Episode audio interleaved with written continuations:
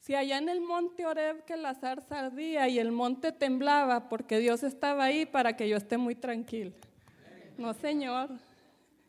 Yo estoy temblando porque yo siento la presencia de Dios.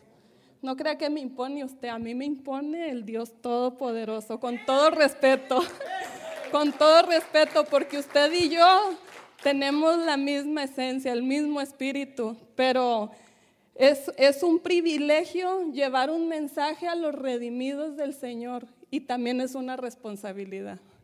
Y yo tiemblo, porque el nombre poderoso de Jesús hace temblar a los demonios. Y nosotros vamos a hablar la poderosa palabra de Dios y que el infierno tiemble. Aleluya, gloria a su nombre. Así es de que acompáñeme mi hermano, yo le traigo de las citas bíblicas que alguna vez algún amigo me dijo que eran las más aburridas. Pero esta es mi favorita. Así es de que vamos a leerlo en el Evangelio según Marcos, capítulo 5, versículo 21. Y cuando usted lo tenga, póngase de pie por reverencia a la palabra. Bendito sea tu nombre, Señor. Guiados bajo el poder del Padre, del Hijo y del Espíritu Santo. Pasando otra vez Jesús en una barca a la otra orilla, se reunió alrededor de él una gran multitud y él estaba junto al mar. Y vino uno de los principales de la sinagoga llamado Jairo. Desde ahorita le digo que Jairo quiere decir Dios brilla, pero también quiere decir Dios se quiere lucir. Póngalo en su mente. Dios se quiere lucir. Y le rogaba mucho diciendo, mi hija está agonizando, ven y pon las manos sobre ella para que sea salva y vivirá. Fue pues con él y le seguía una gran multitud y le apretaban. Pero una mujer que desde hacía 12 años padecía flujo de sangre y había sufrido mucho de muchos médicos y gastado todo lo que tenía y nada había aprovechado, antes le iba peor. Cuando oyó hablar de Jesús, vino por detrás entre la multitud y tocó su manto, porque decía, si tocare tan solamente su manto, seré salva. Y enseguida la fuente de su sangre se secó y sintió en el cuerpo que estaba sana de aquel azote. Luego Jesús, conociendo en sí mismo el poder que había salido de él, volviéndose a la multitud, dijo, ¿quién ha tocado mis vestidos? Sus discípulos le dijeron, ¿ves que la multitud te aprieta y dices, ¿quién me ha tocado? Pero él miraba alrededor para ver quién había hecho esto. Entonces la mujer, temiendo y temblando, ándeles, que tocar a Jesús pone temblar a cualquiera. Sabiendo lo que en ella había sido hecho, vino y se postró delante de él y le dijo toda la verdad. Repita, y dijo toda la verdad. Y él le dijo, hija, tu fe te ha hecho salva, ve en paz y queda sana de tu azote. Gracias, Señor. Te damos por este mensaje. A ver cómo nos vas a hablar, Señor, a cada uno de mis hermanos. Y en el nombre de Jesús, siéntese, mi hermano. Tome asiento.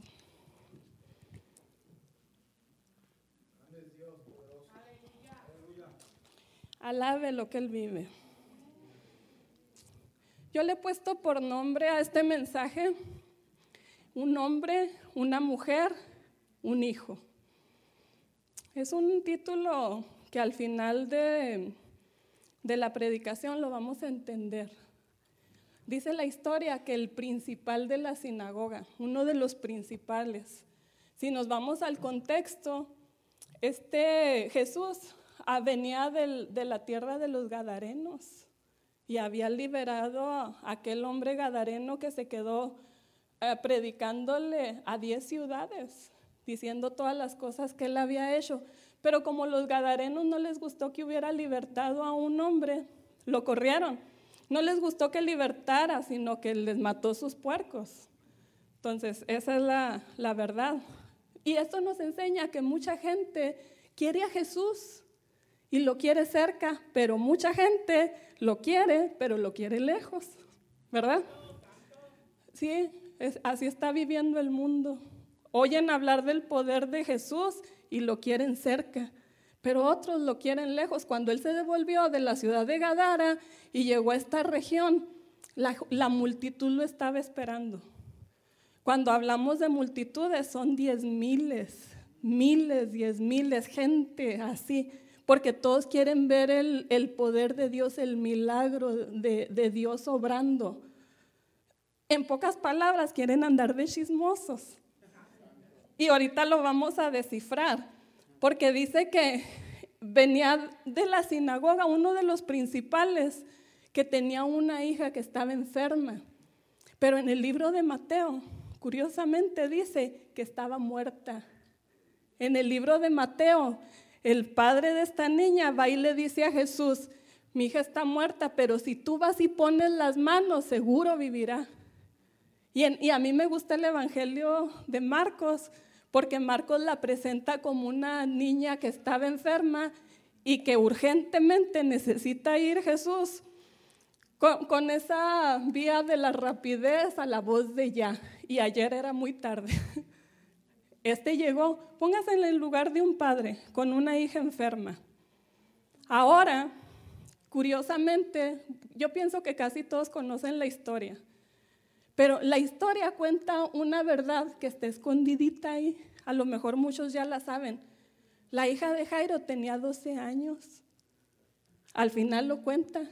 Y la mujer del flujo de sangre tenía 12 años enferma. O sea que esto nos enseña que en la casa de la alegría, como en la casa de mi hermana Leida, cuando ella se enteró que iba a tener un hijo, todos estaban de fiesta porque era la casa de la alegría. Pero en la casa de la tristeza, nadie estaba de fiesta porque había una mujer enferma. Qué raro, ¿verdad? 12 años. Una mujer empieza su ciclo de enfermedad, pero una familia empieza su ciclo de felicidad. Ahí está una verdad. Cuando en la casa están preparando a la madre que va a tener el hijo, están gastando para su cuna, para su cuarto, la alegría de ser mamá la mejor alegría que una mujer puede experimentar. Pero en otra casa hay una mujer que también puede ser que haya sido madre y estaba pasando una tristeza. Y es precisamente una tristeza porque en el libro de Levíticos capítulo 15, todo el libro habla de la maldición del flujo de sangre. Recuérdese que nosotros estamos hablando del pueblo judío una persona con flujo de sangre se consideraba inmunda. La mujer estaba inmunda. Inmunda también es maldita. Y no se podía acercar. Dice el libro de los Levíticos que si una mujer está inmunda, tiene que esperarse siete días y luego llevar unos palominos frente a los sacerdotes para que, la, que vean que ya está limpia y la dejen juntarse con los demás. Pero esta mujer dice, Marcos, que gastó todo lo que tenía y sufrió con doctores. Y yo me la imagino, compre y compre palominos cada siete días. Cada siete días a comprar sus palominos o sus pajaritos o palomas. Y nada, y nada. Viene este hombre sufriendo su pena porque la casa de la alegría se vistió de tristeza. Su única hija, la única que tenía, cayó enferma y cayó enferma de muerte. Quiere decir que, aunque sea el principal de la sinagoga, que representa a los levitas, a los predicadores, que están bien con Dios, cantan, predican, van por las calles anunciando la palabra, le tocó le tocó a la puerta la enfermedad y la enfermedad del único hijo, la única hija amada. Y se acordó. Y dijeron que hay un tal Jesús que acaba de libertar al endemoniado. Su fama se hizo grande. Jesús caminó sobre las aguas, sanó paralíticos, todo el mundo sabía que él podía hacerlo. Y este no se la pensó y se fue corriendo. Yo me lo imagino hasta volando, yendo y se lo encuentra. Y, al encontrar la necesidad de nosotros con, con la respuesta, porque Jesús es la respuesta, porque Jesús es el que nos va a quitar el dolor, porque Jesús es el consolador, porque Él es el rey, Él es el salvador. Al llegar a Él, no pudo más que echarse de rodillas y suplicarle, tan solo tú fueras y lo tocaras, y la tocaras, ella será sana. Y, Jesús nos hizo del rogar. Fue, se levantó y ahí van. Y es en el camino en el que se desarrolla la historia más maravillosa que yo conozco, porque este es mi pasaje favorito. Un hombre con una necesidad. Cuando ese hombre nació, le pusieron Jairo y era un principal de la sinagoga, muy importante el hombre. Pero esa noche Dios se quería lucir. Desde el momento de su nacimiento, desde el momento en que le pusieron el nombre, Dios quería lucirse con Jairo. Esa noche donde Jairo andaba buscando la mano de Dios, Dios quería brillar. Dios quiere brillar en su vida y en la mía. Por eso Jairo tenía que llegar de ser de uno de los más importantes, eh, a lo mejor el, el mero mero de la sinagoga, tenía que llegar a humillarse. Porque decía en la mañana la hermana, los títulos no, no te libran de ninguna prueba. Y no te libran, porque Jairo tuvo que llegar a los pies de Cristo y se cumple la palabra de Dios cuando dice, toda rodilla se doblará y toda lengua confesará. El principal de la sinagoga tenía una necesidad y su respuesta la tenía el rey de reyes y señor de señores. Aleluya. Llega de rodillas y Jesús amoroso lo levanta. Yo vivo mi historia. Yo la vivo en mi mente. Me lo estoy imaginando un hombre tembloroso, con miedo, porque está a punto de perder su única hija. Y un único hijo es perder todas sus generaciones, todas sus generaciones. Ya no hay más.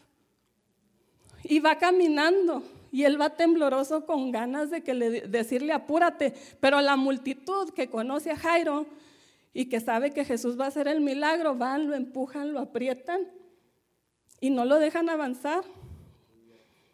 Pero en un rincón está una mujer. Me encanta usar un trapo. Qué bueno que lo dejaron ahí.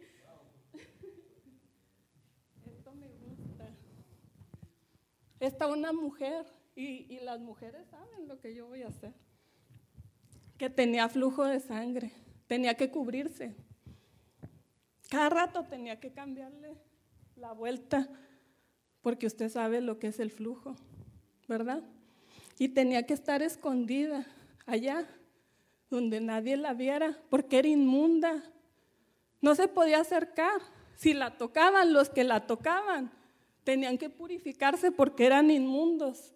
Y si se sentaba en una banca, la banca era inmunda también. O sea que la mujer era una mujer rechazada, apartada, segregada, ignorada.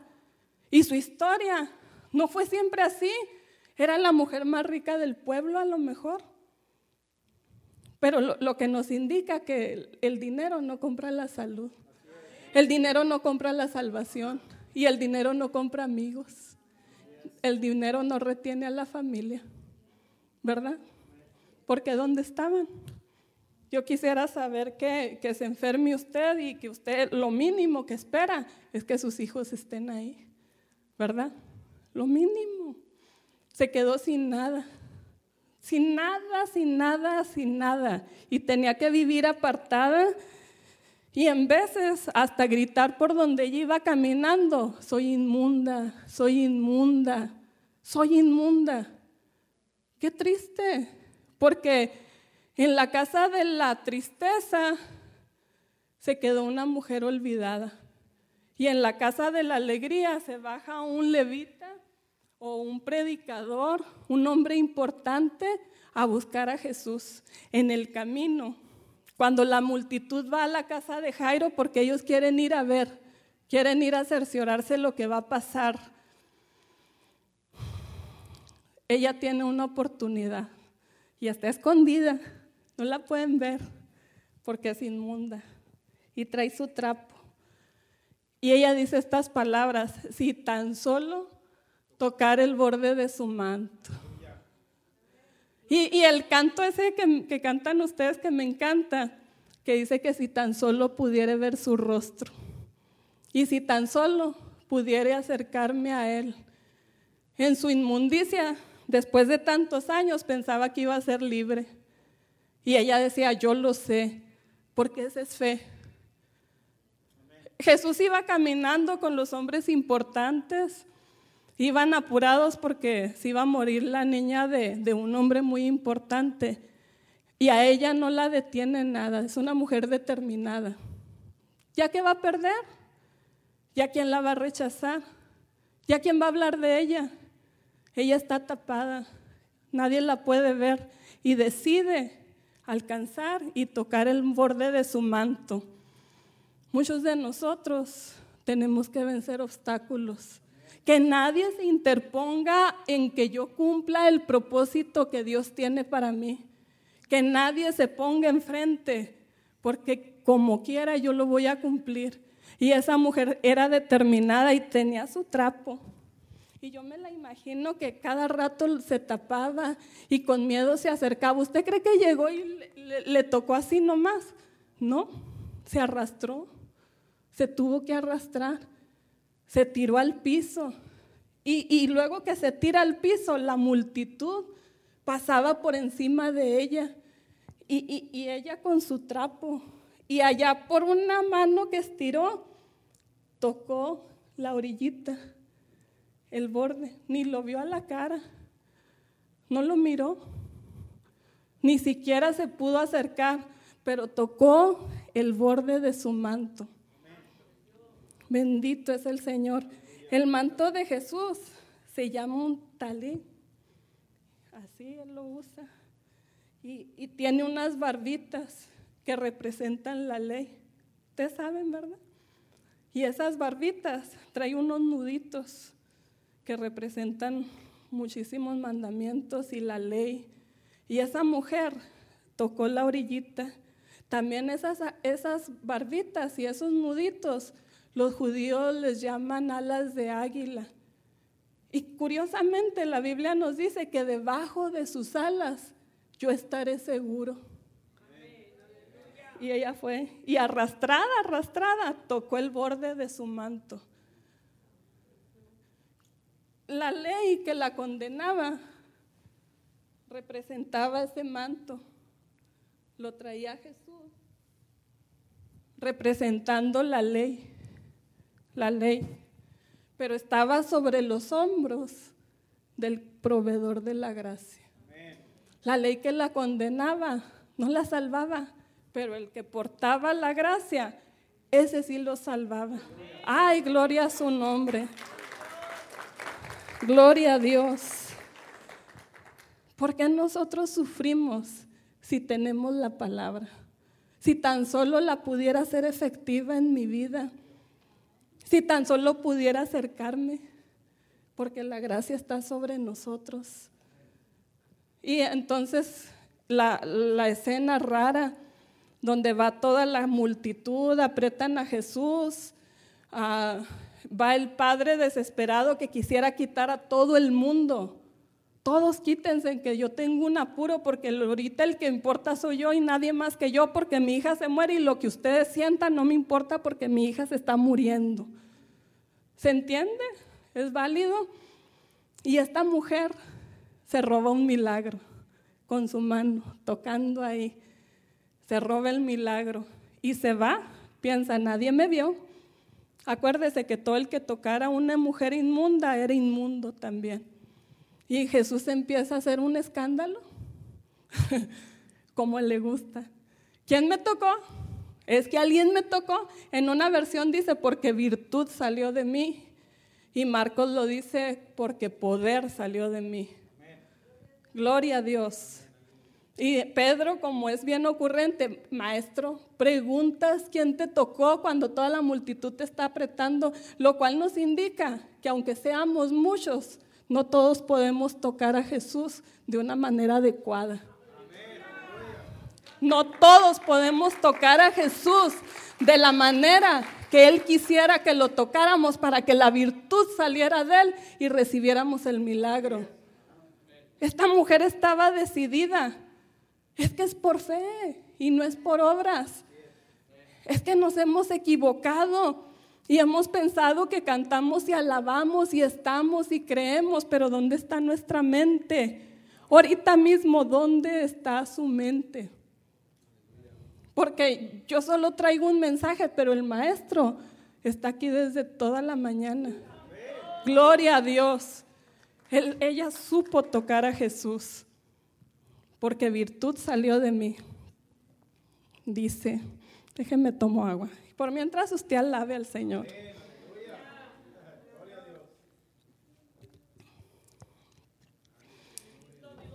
Lo que me encanta de esta, de esta versión que no la tiene ni, ni Mateo ni Lucas. Dice que la mujer tuvo miedo y tembló. Tuvo miedo y tembló y se tiró de rodillas, otra vez de rodillas a los pies de Cristo. Y una frase que dice este Evangelio, y contó toda la verdad. Aleluya. Venir de rodillas a los pies de Cristo y contar toda la verdad. ¿Sabe cuál es el problema de nosotros como iglesia? Que venimos y tal vez venimos de rodillas, pero se nos olvida contar toda la verdad. Es que fíjese que no puedo perdonar porque lo que a mí me hicieron es que me, me dañaron, pero la verdad nunca la cuentan. Ay, no, yo no, yo siempre digo la verdad. Y entonces, porque dice el primera de Juan, que si decimos que no hemos pecado, hacemos a Dios mentiroso. Esta mujer cinco y contó toda la verdad. Nunca tuve yo la culpa, todos me dañaron, me tienen celos, me tienen envidia. La enfermedad vino a mí, pero no es mi pecado. Los judíos piensan que es pecado cuando uno está enfermo. Ellos piensan que usted se enferma y está en pecado. No, no sabemos en realidad. Nosotros sabemos que caemos en enfermedad y que tenemos un Dios sanador. Que Él nos va a librar, clama el justo y Dios lo escucha y lo libra de todos sus males. Lo único que falta es caer de rodillas y contar toda la verdad. Gloria a su nombre. Cuando ella cae y cuenta toda la verdad, recibe un título hija mía, tu fe te ha salvado. En ese momento podía ser apedreada, era válido. Tocó a un, maestro y era inmunda. Cualquiera que hubiera dicho apedréenla, y es válido, es la ley. Pero ella se hizo de la palabra de Dios. Ella se agarró del que porta la gracia se aferró a la palabra. Nadie me va a tener ya más ahí segregada. Nadie me va a ignorar más. Yo voy a ir y yo voy a hacerme de esa palabra, del que porta la gracia, y voy a decir toda la verdad. Aleluya. Cuando oyeron que le dijo, hija mía, tu fe te ha salvado y queda libre de tu azote en ese momento quedó libre. Se paró el flujo. Pero luego Jairo, sí está muy bonita la historia, pero acuérdate que yo tengo un problema allá en la casa. Y, todos se acuerdan, ah, sí, sí, Jairo. Era Jairo el del problema. La mujer se queda ahí y Jairo, sigan. Yo me imagino que empujaba y que dale y apúrate porque mi hija se está muriendo. Y en ese momentito que está él queriendo apurar a Jesús y está bien que la sanaste y ya, pero vámonos. Llegan los de la sinagoga principales también. Ya no molestes más al maestro. Tu hija ya murió. Wow, qué dolor. Que los mismos que, que trabajan con Él, que sirven con Él, que son de la iglesia con Él. Wow, sí, ¿verdad? Son los, los mismos de la sinagoga, los que creen en lo mismo. Le dicen, tu hija ya murió, ya no molestes más al maestro, déjalo en paz. Wow. Y voltea Jesús todo misericordioso. De seguro, Jairo estaba pensando en sus adentros. Si no se hubiera detenido a sanar a esta vieja, yo ya hubiera llegado a la casa. Porque mi dolor es el que importa, lo que a mí me duele, lo que a mí me molesta, ¿qué me importa el tuyo? Ahorita lo vamos a ver. Y le dice Jesús amoroso, lo abraza, Jairo, no temas, solamente cree. Aleluya. Yo ya ahorita yo le digo a usted, Jesús le está diciendo, no tema, solamente cree. Aleluya. Gloria a su nombre. Bendito eres, Señor. No temas, Jairo. Esta noche, Jairo, Dios se quiere lucir en tu casa. La gente dice que tienes un funeral, pero la verdad que Dios quiere brillar en tu casa. Desde que naciste, Jairo, te pusieron ese nombre para esta hora y para este día. Para que todo el mundo vea que contigo Dios se quiere lucir. Aleluya. Y ahí va Jairo, cobró un poquito de fe. Hermano, era un principal de la sinagoga. Dispénsenme que lo haga así como del altar. Es que ocupaba el altar. ¿Eh? Podía ser el pastor, ¿sí o no? Podía ser un anciano, ¿sí? Era un principal, dice bien claro y tenía un dolor y tenía una pena. Y los mismos que lo acompañaban fueron los que lo desanimaron. Cobró fuerza y dijo, no temas, solamente cree. Y ahí van caminando. Y llegan a la casa de Jairo donde Dios se quiere lucir. Llegaron a su casa. Y en esa casa Dios quiere lucirse, quiere brillar, quiere ser la resurrección y la vida el proveedor, el alfa, el omega, el principio y el fin, el que era, el que es y el que ha de ser, el caballero del Gólgota, el varón de dolores, el quebrantado, el señalado entre diez mil, el Dios todopoderoso, el rey de reyes y señor de señores. Bendito sea Señor, tú quieres brillar, tú quieres brillar. El misericordioso llegó a la casa de Jairo donde él iba a brillar. Y ahí están todos los llorones. Porque los judíos tienen una... Es un versículo que está en Romanos. En Romanos 12 dice que llorad con los que lloran y reír con los que ríen. Y en, en Primera de Corintios dice, si un miembro se duele, todo el cuerpo sufre. ¿Verdad? Entonces llegan a la casa de Jairo y están todos los vecinos, amigos, familiares. Jairo tenía dinero, no por nada era el principal. y la mujer también tuvo dinero, nomás que no tuvo amigos. Y está ahí, ahí, y la niña está tendida, está muerta. Es verdad, los de la sinagoga no habían mentido, la niña estaba muerta. Pero Jesús con sus ocurrencias dicen, ¿por qué hacen tanto escándalo y tanto alboroto si la niña nomás está dormida? Y, ¿sabe qué? Ahí hay otra verdad. No vaya a tener poquita fe con los que lloran con usted y con los que se alegran, porque luego que usted tenga poquita fe se van a burlar de usted. ¡Ah! Mira este loco diciendo que no está muerta, está bien muerta, está dura, está muerta, ¿por qué dice que está dormida? Y se empezaron a burlar, ¿cierto o no? Ahí dice.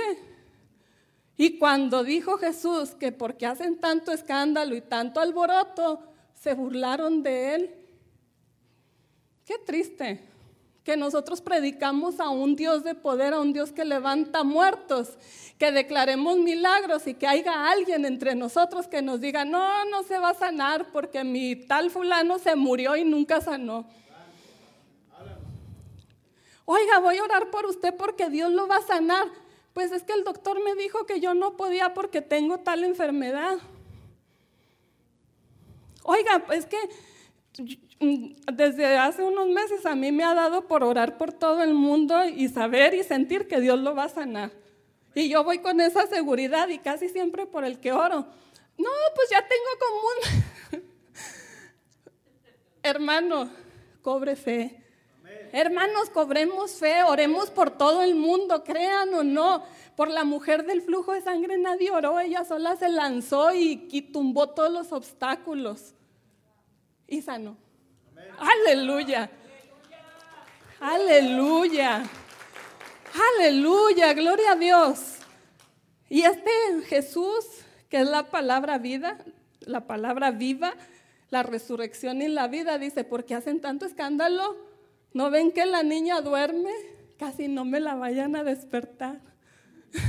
que yo vine a hablarle. Todos se burlan de él. Y él se enoja. No es tan malo enojarse. Es bueno en veces. en veces es bueno enojarse y decirles a dos, tres que no tienen fe, sáquese de mi presencia. Bórrela, dicen en mi tierra. Váyase de mi presencia, sálgase un momento, porque para efectuar un milagro solo necesito a tres que tengan fe. No necesito una multitud. Y lo saca a todos y se quedan tres de los apóstoles, el padre, la madre y la muertita. y la niña, la niña que duerme. Y Jesús, que es el camino, la verdad y la vida y la resurrección. Y entonces le dice las palabras claves. Talita Kumi, levántate. ¿Qué eso quiere decir? Levántate. Y la niña se levanta se da su estirada. Hey, ¿qué pasó? Camina. Bendito sea Dios. Bendito sea Dios. Porque Él dijo que dormía.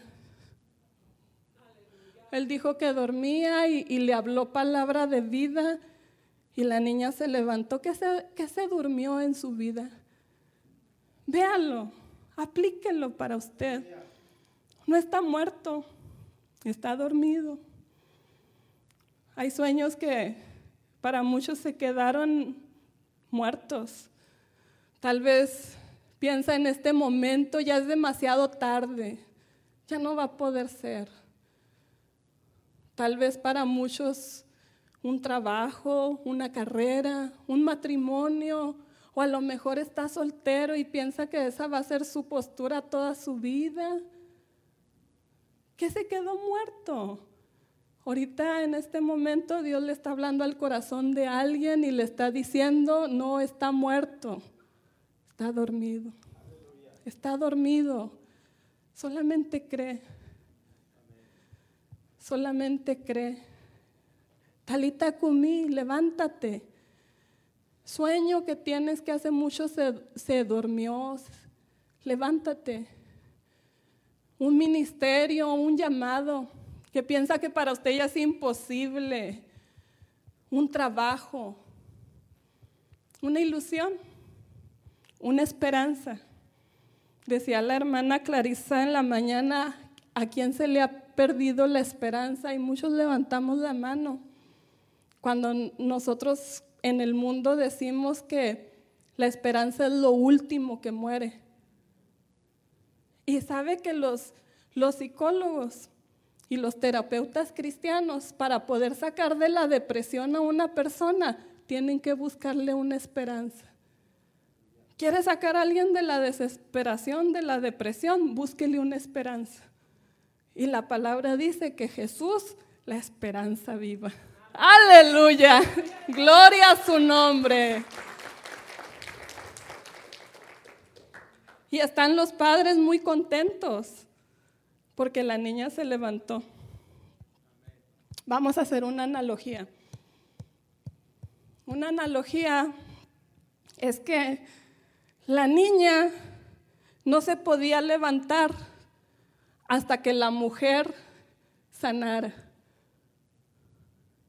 Pero la mujer no podía sanar hasta que el sacerdote llegara a los pies de Cristo. No me entendió. Otra vez. La niña no se podía levantar hasta que la mujer sanara.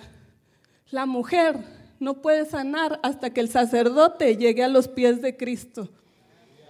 ¿Quién es el sacerdote de su casa? ¿Quién es el sacerdote de su casa? Porque quiere una mujer sana, pero no ha llegado a los pies de Cristo. Pero esa mujer quiere unos hijos sanos que se levanten cuando su corazón no ha sanado. Bendito eres, Señor. Hay mujeres, hermanos. Hay mujeres que traen un mal, un daño en su corazón y no pueden gobernar su casa. No pueden, si quieren, pero no pueden porque la lastimó un padre, un hermano, un esposo, un amigo, la sociedad, el bullying, que está tan de moda. Estaba de moda cuando yo era niña y sigue de moda. No quiere pasar. Y esa mujer, con ese daño en su corazón, no puede sanar porque el, el sacerdote de su casa no ha llegado a los pies de Cristo. Y el sacerdote no ha llegado a los pies de Cristo porque la niña está dormida para él en su vista o no le importa a la niña. Hombres de familia que han, se han olvidado de la importancia del ministerio de la casa, de los hijos, de la mujer. La niña no se podía levantar hasta que la mujer sanar. Y la mujer no iba a sanar si el hombre no llegaba a los pies de Cristo. Qué bonito. Una historia con tantas cosas escondidas y no termina ahí. Se levanta la niña y Jesús le da una encomienda a la, a la casa. Y esta, esta encomienda no es nomás para la casa de Jairo, porque Dios se quiere lucir en mundo de restauración. Amén. Dios quiere que la niña se levante, pero también quiere que la mujer sea sana, pero también quiere que el hombre de Dios, el principal, llegue a los pies de Cristo. Quiere que esos hombres, tenemos un montón aquí en Mundo Restauración, con el convencimiento en su corazón por el poder del Espíritu Santo, que tienen un ministerio que es su casa. Hombres un día van a estar enfrente del Señor. Ya en ese tiempo no le va a decir el Señor, no temas, solamente cree. Ya se lo dijo hoy. Cobre fuerza. Es muy difícil ser hombre. Yo lo entiendo. Soy mujer, pero yo lo entiendo porque tiene que ser el responsable de una familia, tiene que ser el responsable de una esposa, tiene que dar la cara a todo el mundo porque es el hombre de la casa, tiene que ser fuerte. Y hay veces que los dolores y las opresiones le llegan a su corazón y no puede ni llorar, porque estamos en una sociedad que dice que los hombres no lloran. Santo. Yo enseñé eso en mi casa y ahora me arrepiento. Le dije a uno de mis hijos, los hombres no lloran. Ahora me arrepiento, ¿sabe qué? ¿Sabe por qué? Porque los hombres sí lloran. Tienen, tienen un corazón aquí en su pecho. Solo Dios los, los dotó con fuerza y les dio responsabilidad. Los hizo cabeza, los hizo punta de lanza, los hizo el consuelo de una mujer es muy difícil ser hombre. Pensándolo bien, quiero ser mujer. Pensándolo bien, ¿verdad? Me quedo así, aunque, aunque no quisiera. Pero Ese hombre tiene que responder por estas cuestiones. El cabeza de la iglesia, por cierto que la cabeza de la iglesia es Cristo, pero él tiene a un delegado. El libro de Apocalipsis lo, lo nombra como el ángel de la iglesia, ¿verdad? ¿O me equivoco? El pastor. Qué difícil, porque va a dar cuentas de su ministerio, de usted y de mí, de los hijos de la casa, el cabeza de, de la iglesia. Qué difícil ser pastor, qué difícil ser hombre de familia, pero qué privilegio. Denle un aplauso a los hombres. qué privilegio. Yo estoy segura que si les preguntamos individualmente, incluido, incluido a los pastores, volverían a escoger ese mismo camino. Estoy segura, porque aunque es difícil, no es imposible, y menos cuando el Señor Jesús les dice que desde el primer momento Él se quería lucir en sus vidas. Desde que los vio nacer, él quería lucirse en sus vidas, querían que ustedes varones fueran la cara, el rostro de Cristo y un hombre, un sacerdote representado en una iglesia, en su casa, en la tierra, conforme a Él. Bendito sea Dios. Una mujer no puede sanar, no puede levantarse la niña, porque las mujeres traemos una niña por dentro que no ha sanado, que está lastimada. Créanlo, ¿no? Mujeres que fueron violadas de niñas, golpeadas. El abuso, ya sea sexual, ya sea maltrato físico, verbal, y uno que no ha tomado todavía en cuenta la psicología, que es el abuso religioso, marcan a la gente. ¿Cómo se sufre? ¿Cómo se sufre? Hombres, las mujeres tenemos una niña en nuestro interior. No puede sanar la mujer porque la niña no se ha levantado. La niña se murió y tenemos que cobrar fe para decir, es que no está muerta, está dormida. Está dormida. Niñas que, todas fuimos niñas, aquí hay niñas de verdad, pero cuando yo fui niña, yo me recuerdo el trato que nos daban a las niñas de mi, de mi tiempo, hace mucho.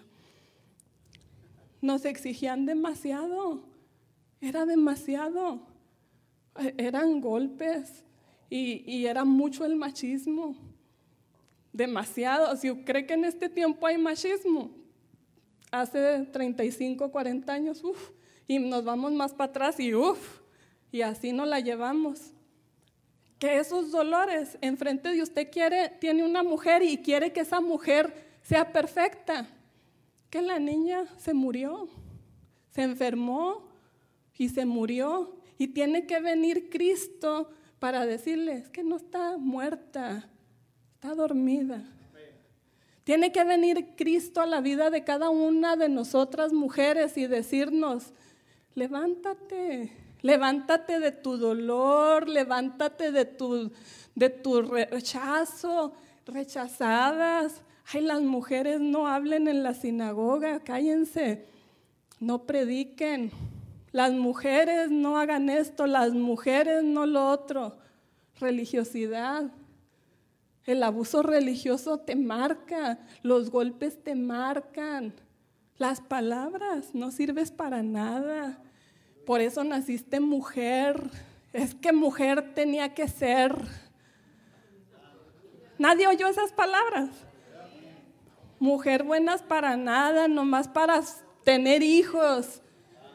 Agarre la escoba si es tan buena. ¿O a poco yo estoy inventando cosas? ¿Verdad? Y aquí sí se nota que hay mujer, sí barrieron. Porque si, no está limpio, no hay mujer. Y la mujer tiene que sanar su corazón. La mujer está, según dice Dios, y dijo el pastor, la última vez que chequé en la Biblia sigue estando en el mismo lugar. Al parejo con el hombre, la sacó de un costado y le puso un título que es ayuda idónea. Ayuda idónea. Eso es lo que es la mujer. Me encanta ver a los hombres cuando toman su papel de hombre, porque eso es ser hombre. Y no le tiene miedo a agarrar la escoba y recoger basura. Ni le tiene miedo agarrar los niños y bañarlos y darles su arreglada. Y no por eso se le quita lo, lo hombre que es. Al contrario, lo adorna. ¡Qué hombre! ¡Qué hombre! Aleluya. Muchachos, díganme que no, pero se enteran que un hombre sabe cocinar y es el más deseado. ¡Qué hombre ese! Decía un soldado allá en mi tierra que lo cortés no quita lo valiente. Y esa mujer sufriendo el rechazo, el maltrato, el hombre exigiendo una mujer fiel, una mujer al 100%. A las que venimos al desayuno, la señora que estaba aquí hablando que decía que las mujeres lavan, planchan, dije, ya no fui mujer. la niña se murió. Y, yo tengo que clamar a Dios y decir, Señor, no está muerta, ven y dime acá adentro que yo escuche y que me digas que está dormida y dile que se levante. Esta tarde Dios le está hablando a usted, hermana querida, levántese. Tenemos que ser mujeres fieles, valientes, ayuda idónea, sembradoras de palabra, nunca maldecidoras de nuestros hijos, hablarles a nuestros hijos palabras de vida porque la palabra tiene poder. Estamos creando hijos del reino, hijos valientes, esforzados, hijos sin doblez, Estamos creando hijas decentes, honorables, ¿verdad? Esta tarde el Señor le habla a cada una de ustedes, mujeres, y le dice, la niña estaba dormida, pero ahora por el poder de Dios se levanta. Quiero ver una nueva mujer en usted. Y la última encomienda, ya me lo termino. Esto fue rápido. la última encomienda de Jesús le dice, Talita Kumi, levántate. Y se levanta. Y se levanta con hambre. ¿Verdad? como toda una buena niña. La encomienda que Dios le da a usted y a mí como iglesia. Si quiere, Jessy, que ya toque el piano. Y declaramos por el poder sanador que es un hombre sano y que su espalda cobra su forma normal en el nombre de Jesús. Y cualquier persona que esté enferma aquí, reciba el poder sanador del Señor. No tema, solamente crea.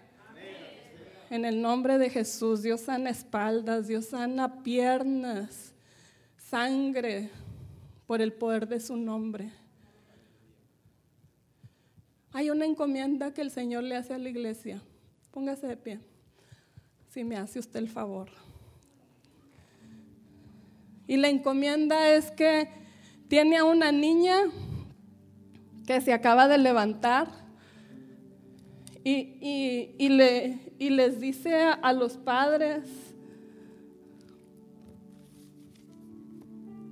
les dice, dele de comer. La encomienda que Dios nos hace a nosotros como iglesia. Usted trae su Biblia, agárrela o su celular en, su defecto, porque ahorita estamos muy modernos. Su laptop la hermana, muy moderna mi hermana. La palabra está en el corazón. Y, Dios le está diciendo esta noche, hermano, hermana, dele de comer. Esta es la palabra de Dios. Este es el alimento la encomienda del Señor para la iglesia en el mundo, pero hoy en esta tarde para la iglesia mundo de restauración, dele de comer. Este es el alimento. Necesita la palabra. El mundo está lleno de buenos consejeros, pero aún el consejero no aconseja. El consejero habla palabra de Dios. Dele de comer. La iglesia perece porque no está comiendo necesita comer. Esa es la encomienda que Dios le hace a cada uno de ustedes, mis hermanos, me la hace a mí. A usted, varón, como sacerdote de la casa, buen proveedor, buen trabajador.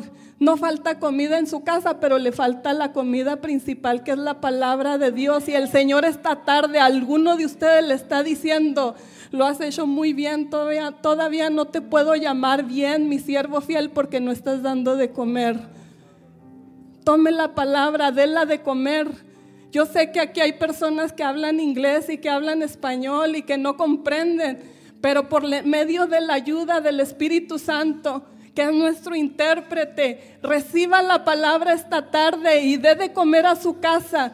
Puede dar buenas dádivas, puede dar carros nuevos, puede comprar vestidos nuevos. Pero cuando la palabra llega a los corazones, no hay quien cambie. El hombre no puede cambiar a nadie y la palabra tiene el poder para cambiar. Penetra hasta los tuétanos. Es más cortante que espada de dos filos. Nos decía la escritura que llora con los que lloran y ríe con los que ríen. Mentirosos esos. ¿Por qué no lloraron con la que tenía flujo de sangre? ¿Por qué la segregaron? porque no le dieron de comer la esperanza viva. Sabe que el mundo está enfermo. Sabemos que el mundo está enfermo y este es el alimento. Buena madre, buena consejera, su casa está muy limpia, la felicito y se plancha los vestidos muy bien y se pinta y se arregla muy bien, pero la comida principal es esta. Cristo dijo en el final capítulo de esta lectura, a los padres les dijo, denle de comer. Y esta tarde el Señor le está hablando al corazón del joven que no puede salir de una adicción, no puede salir de un problema, pierde los trabajos, no es responsable porque le falta este alimento. Palabra de Dios viva y eficaz y más cortante que espada de dos filos, que penetre el alma hasta los tuétanos, que cambia hasta el más sinvergüenza porque esta es la palabra de Dios, este es el testamento. Dele de comer, coma la palabra. Desde que empezamos la lectura, Jesús estaba sanando, estaba haciendo milagros, pero él concluyó con algo bien simple. Denle de comer, denle de comer. El joven necesita palabra, el anciano necesita palabra. Las mujeres necesitamos palabra. Venga al altar. Yo le encargo y músicos ayuden a Jesse. Vengan porque está Dios aquí sanando y está Dios ministrando. Yo le voy a pedir a los dos ancianos que hay aquí, venga hermano Memo y hermano Memo, que me ayuden a mí.